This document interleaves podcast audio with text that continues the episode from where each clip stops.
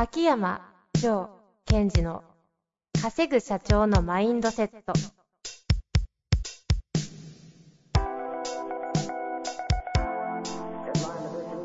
なぜ一流の経営者たちはぶつかる壁を次々と越えられるのか。そこに隠されたマインドの正体。ポッドキャスト「稼ぐ社長のマインドセット」は上場企業から中小企業まで。エグゼクティブコーチングトレーナーとして人材開発を行ってきた秋山城賢治が経営や人生で役立つマインドの本質について分かりやすく解説しますこんにちは、遠藤和樹です。秋山城賢治の稼ぐ社長のマインドセット。秋山先生、よろしくお願いいたします。はい、よろしくお願いします。さあ、今週も始まりましたが、はい。先生、最近はいかがですか？先生、最近。最近、最近どうですかね？逆に、遠藤さんどうですか、最近。最近ですか？うん、最近結構普通に出張、ガシガシ行っておりまして、ああ、そうみたいですよね。はい。意外と全国飛んじゃってますね。うんなんかこう、場所場所で、こう、雰囲気の違いって感じるんですか？えー、どうなんですかね。東京はうん。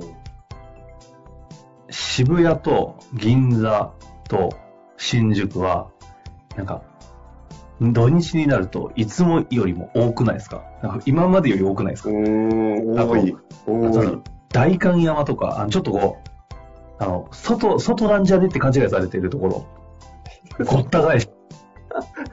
あとな、ニニコ玉とか、あの、はいはい。自由が丘とか、うんあああいうとこが、なんか今までより人多くね？みたいなぐらい、うんごった返しの印象が、あ都内はありますね。ただ夜になると静かになるみたいな。うーん。え今の、あの、皆さん、外な、外なんじゃないかって勘違いしてると思って言い方面白いですね。確かにそう。あとは何ですかね。えー逆にどうですか？あの、最近、秋山先生、最近秋山先生のクライアントさんなんてもう、なんか飛びまくってません？そのうち海外行っちゃうんじゃないかぐらい飛びまくってません？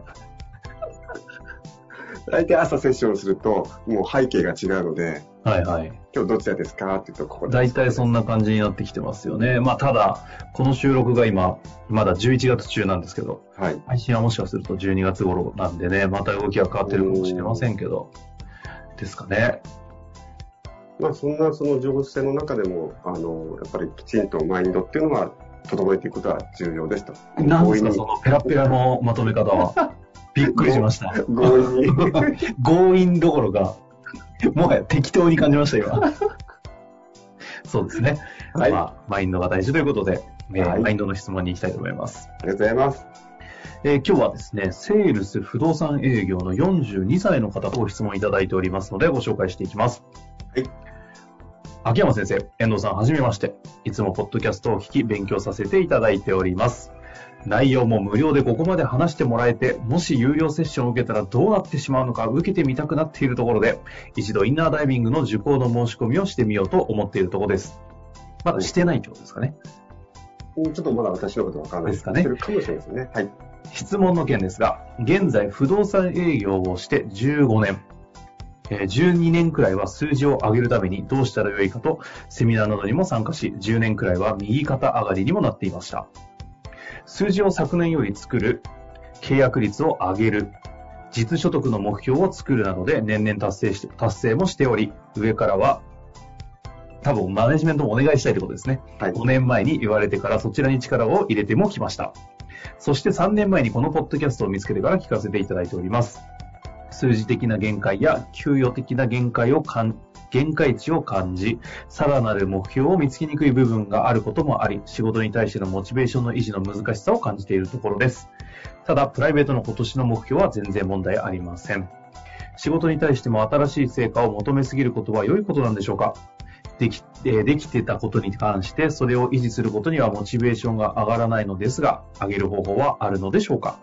もし良い方法などあるのでしたらご教示いただけると幸いです。よろしくお願いいたします。はい。ということですね。やっぱりこう、彼としては、まあ、えっ、と、数字的な目標設定をしては、そこを自分を、まあ、クリアし、また設定してはクリアし、で、今度は個人的な部分、数字の部分はクリアしたので、今度はマネジメント。まあ、えっ、ー、と、チームとして数字を作ってくれということでやってきたと。でところが、えっ、ー、と、限界を感じてる。まあ、限界っていうのは多分、その業界の、業界のことだったり、まあ、もしかするとお勤めのことかもしれません。その会社でのね。うんうんうんで、ここで見ていただきたいのは、彼の特性というか強みというかは、えっと、目標を設定するとそこまで自分のことを引き上げることができるっていうのが強みなんですよね。ただ、えっと、今の現状では、えー、まあ、経済のその動きもあるとは思うんですけども、はい、数字的な目標設定が難しいので、どうやってモチベーションを、どこにモチベーションをも持っていけばいいかということですね。うんうんうん、で、あの、本人も分かってると思うんですけども、ここでの問題というか課題は、モチベーションではなくて、目標設定だと思うんですよ。だから、えっと、どこに自分が目標設定を置けばいいかっていうふうに、私としてはこれを、まあ、読んでいます。なるほど。そこがポイントになってきそうということですね。うん。で、えっと、なんか私も昔、ちょっと似たような経験をしたことがあったいや、なんか、秋山先生の過去のストーリーとかをね、たまに最近話されますけど、うん、なんかちょっと被る要素を感じますけど。そうですね。やっぱり、あの、数字的な目標、えこの、えー、まあ、会社の箱における、はい。てっぺんまで取ってると。うんうん。それでも、じゃあ次、それでもモア、モア、モアってやってると、これどういうことなのかなとか、いろいろと迷ってくるんですけどね。うんうんうん、で、えっと、いくつか私の方で、えっと、数字、ダイレクトな数字でない目標の食べ方としてどんなものがあるかなと。で、それを考えていった場合に、えっと、まず、えー、一番いいのは、なんか自分の使命とかミッションが分かるとすごいガーっていくわけですよ。はあはあはあ、あ自分はやっぱりこれをやるためにとか、これをやるべきなんだとか、このことに気づいちゃったんだ。で、その自分のミッションってずっとやっていくものなので、うんなんとかな、えっと、エンドレスのいい意味で。で、その自分の人生の目的を達成するための目標は何かな、目標は何かなってことを作れるんですね。で、えっと、それが見つかれば一番いいんですが、まあ、私の個人セッションではそこまで見ていっちゃうんですけども、そう、それがなかなかできない場合は、私ね、必ずどっかのタイミングで、この自分の使命みたいなのが見えてくる時があると思うんですよ。うんうんうん。と、というのはだ、どういうことですか？えっと、それは気づいてる、気づけなかっただけで過去にあったはずとかいうところじゃなくて。これから、この先。まあ、この方は何歳かわかりませんけどはい。で、自分がいつか自分が本当にすべきことっていうのが見つかるはずだっていうか、それに気づいちゃうはずだと。で、気づいた時にですね、その気づいた時にやっぱり能力が高い方がいいじゃないですか。だから、えっ、ー、と、気づく自分の使命が見つかるまでの間、どうやって自分のそのモチベーションを維持しながら自分を高みに持っていけばいいかっていうふうに考えてもらいたいんですね。うんうんうんうん、でそこで私が思うのは、え一つ。まず、えー、どんな自分になっていきたいかっていうのを考えるっていうのはアイデアとしてはあります。自分がどういう人物になりたいのか。例えば、え、ー、と、自分の理想としてる人の動きとか、それからまあスキルなのか、雰囲気なのか、オーラなのか。そのえー、どんな人物になりたいかを設定して、それを目標にして自分のことをそこに仕向けていくっていう考え方が一つ。で、もう一つは、えっと、例えば彼は不動産業界にいますので、不動産業界の業界としての課題を見つけて、それをクリアしたいなと思えるんだったら、それを目標にしていく。うんうんうんえ別それとは別には、えっ、と、自分の人生を豊かにしたいなということであれば、やはり、こう、まあ、俗に言うことかもしれませんが、人脈を広げるとか、今まで自分が、えー会ったことのないタイプの人と、えー、会っていくとか、まあ、そういった意味で素敵な人を紹介してもらうってことをわーってやってほしいんですよ。うんうんうん、今言ったどんな人物になりたいのか、業界の課題をクリアするんだ、えっ、ー、と、人脈を広げるんだ。これを3ついっぺんにやる必要はないです。ただ、自分の中で一つでもいいので、どれかを設定して、その度に自分を仕向けていくっていうのは、すごいいいですね。はいはいはい。ちなみに私も、その自分が、その、自分のミッション、使命って分かんない時ってどうしてかというと、うん。一つは数字を取りに行くことと、えっと、その当時はですね、えー常に10年先の自分から見て素敵な人をチェックしてたんですよ。うんうんうん。例えば30歳の時には40歳、ちょうど40歳の人を見て、この人かっこいいな、素敵だな、この部分は。でこの人はここがいいなって、その自分が素敵だなと思うエッセンスだけまとめて、40歳になったらそういう人物になりたいなって目標を設定してます。なるほど。あの、そういう考え方もすごいありですね。うーん。で特に彼の場合、この質問者の方の場合は、えっと、自分の目標を設定したら、そこに自分をこう追い立てるというか、仕向けるのがうまい方なので、そういうふうにやっていただくと、すごい伸びると思いますよ。あの、この方がモチベーションを、この、まあ、ある程度結果を出してしまっているがゆえの、なんかすごい高いうん。レベルの悩みだなと思うんですけど、そこにおいて目標を、え目標設定を変えたりいろいろすることでモチベーションを上げるためのお話いただいたと思うんですけど、この方はそういう意味で言うと、な、な、何が問題なんですかね？ここ何が問題と言いますか？何が悩みと言いますか？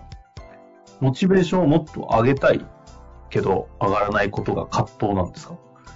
けど、充実もしている事実はあるし。目標設定をすることによって、モチベーションを上げてきたってことを繰り返してきたので、うん。目標設定ができない瞬間にモチベーションが上がらないので、こう、どこに俺はエネルギー余ってるんですよね。何に力を注いでいけばいいんだっってことですよね、きっと。うんそのえまさにおっしゃってくださいましたが、エネルギーが余っているこの感じが一番のこの方の悩みといいますか、葛藤。なんですよね、きっと。うんああ、なかなか、このタイミングで秋山先生を見つけるっていうのもなんか、持ってるなって感じがしますけど、でもこれって、いある一定やりきった人には必ず起きそうな感じだし、うん。思いっきり抜本的な環境を変えない限り、確かに給与テーブルとかね、いろいろこういう条件があると、うん。どうにもならない環境にいる人っている気がするんですけど、で例えば私のそれこそインナーダイビングに入ってる会員さんの方の中ではね、やっぱり、えっと、自分は、えーこの会社の、えー役員を目指してるんだっていう、そういう設定をしてる人もいるし、うん、もしくは、えーっと、ね将来自分は独立するんだと。はいはいはい。結構やっぱいますよね、そのあたり、うん役員独立系は。そうですね。そういうふうな、えっと、今のその枠組みの外側を見ながら目標設定をするのか。でそれがなかなか見つからない方は、やはりさっき私が言ったようにどんな人物になりたいのかとか、そこにいながら業界の課題をクリアするんだという、自分のその命を燃やす場所を見つけていくっていうのはとても重要ですね。うん。だその場所を変えるとかっていうアプローチではない形で、自分の中だけでこう完結していくやり方ですよね。うんうん。か、外に飛び出していくんだってことを目標にして、そしたら、えっと、今お給料をもらいながら自分の力を上げていくってことができるじゃないですか。はいはい。そうすると今はその枠組みの中だけでやろうとするからやったことに対しての評価っていうのも得たいと思っちゃうけども、ちょっと捉え方していくと、お給料をもらいながら自分の能力を上げていけるってすごいことに気づいちゃうわけですよ。うん。なるほどですね。まあ、こあとは、はいね、さっきの人脈ということについては、まあ、これも、まあ、一つ私が聞いている話なんですが、あの、インナーダイビングの会員さん同士がなんか仲良くなって、自分たちで自主勉強会を開いてるっていう話も聞いてますね。え、自分たちで。そうそうそうそう。おああ、じゃあそういうところに入れてもらうとか。で、その時にいろんな業界の人がいるから面白いんですって言ってましたね。へえ。昔ね、リアルでやってた頃は、ね、行けば、こう行けたんですけど、あアカデミアね そうそうそう。オンラインになるとなかなかね、どうやって参加していいかわかんないですよね。まあ、あの、お声掛けいただければ、多分案内いただけるんじゃないかと。そうですね。でそこでその経営者の方だったり、全然違う業界の人と話をしていくので、それが実はまた自分の業界の方で役立っちゃったりしてるみたいですね。うーん。まあ、どちらにしてもこの方は、あの、とにかくエネルギー余ってますから、いいのでね。はいはい。だから、あの、自分のなんか、出出力値っていうか、エネルギー値は高いと思うんですう。んうんなので、今話が出たように、その目標を、その自分の枠、その会社の枠に一旦置いて走っていくのか、それとも自分の内面、こういう人物になりたいんだとか、人脈を広げるんだっていう内的リソースを広げる方に持っていくのかっていう、これを考えてもらうと、すごいいいと思いますね。なるほど。まあ、というわけで、かなりね、ズバリ書いていただいて、いただいたと思いますし、インナーダイビングもね、入るみたいな話ですので、あちら入ると、あの、公式 LINE に、うんうんあの、メッセージすると秋山先生がいろいろアドバイスもいただけたり、だったらこのコンテンツ見てるといいよとか、いろんなアドバイスもらえるようになってるようですので、ぜひね、そちらでも活かしていただけたらいいんじゃないかなと思います。はい。というわけで、ありがとうございました。ありがとうございました。本日の番組はいかがでしたか？番組では秋山城賢治への質問を受け付けております。ウェブ検索で秋山城と入力し、検索結果に出てくるオフィシャルウェブサイトにアクセス。その中のポッドキャストのバナーから質問フォームにご入力ください。また、オフィシャルウェブサイトでは無料メルマガも配信中です。ぜひ遊びに来てくださいね。